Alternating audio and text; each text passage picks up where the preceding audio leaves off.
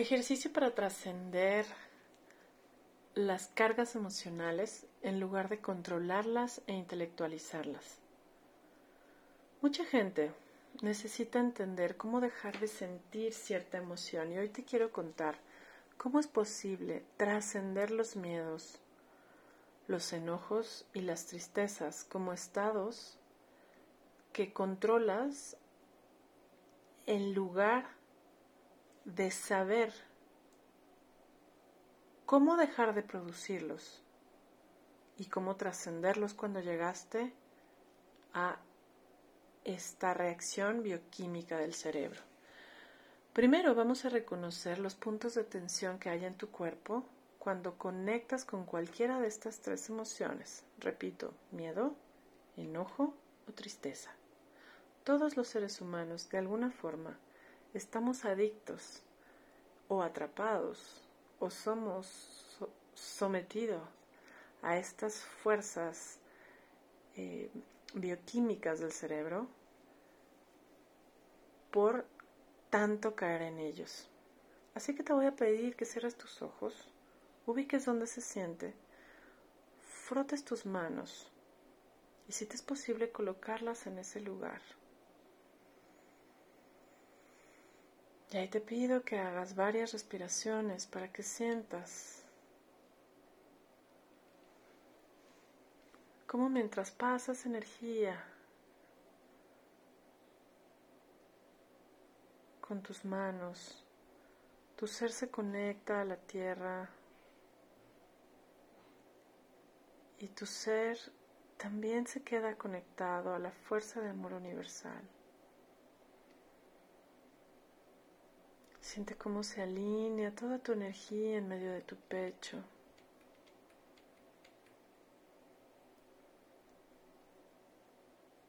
Y observa que a veces nos reciclamos en alguna de estas emociones como reacciones automáticas.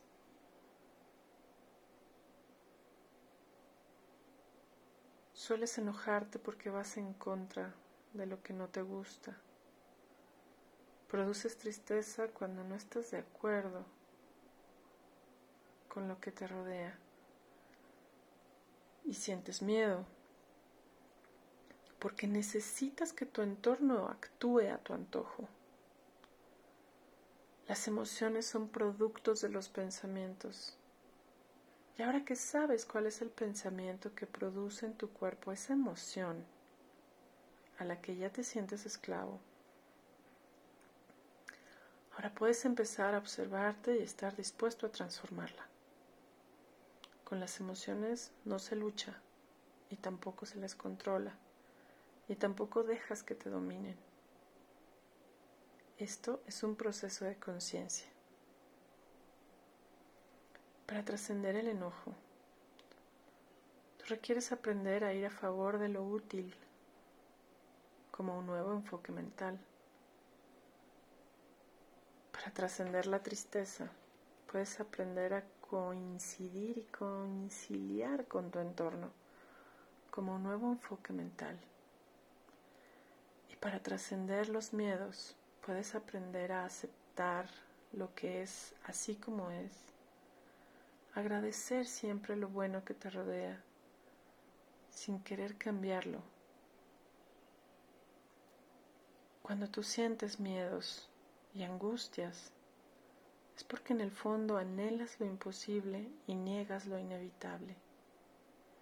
Vivir con miedo significa que estás atrapado en los antojos del ego, lo cual genera una proyección de necesidades y rechazos hacia quienes y lo que te rodea.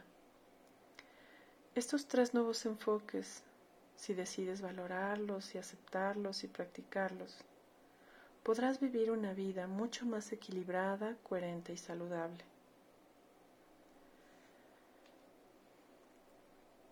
Ahora te invito a reforzar lo que antes hemos dicho con dos ejercicios.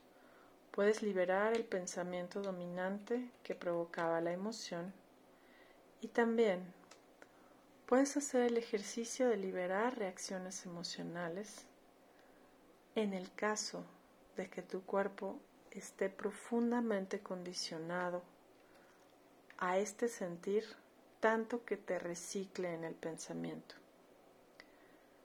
Cuando cualquier alteración emocional se convierte en un hábito, es porque dejaste de escuchar tu corazón y te estás volviendo intelectual. Y eso te lleva a tener mucho ruido en tu mente. Y con el tiempo terminará por desequilibrar tu energía, pero también la salud de tu cuerpo. Ser intelectual y ambicioso es una de las locuras más fuertes que existen para la humanidad. Así que no desistas en los cambios positivos que hay que hacer hasta que logres ese equilibrio emocional, hacia que la estabilidad en este rubro te demuestre que has trascendido los conflictos y la confusión para ahora orientarte a la certidumbre de lo que te conviene, te nutre y te beneficia.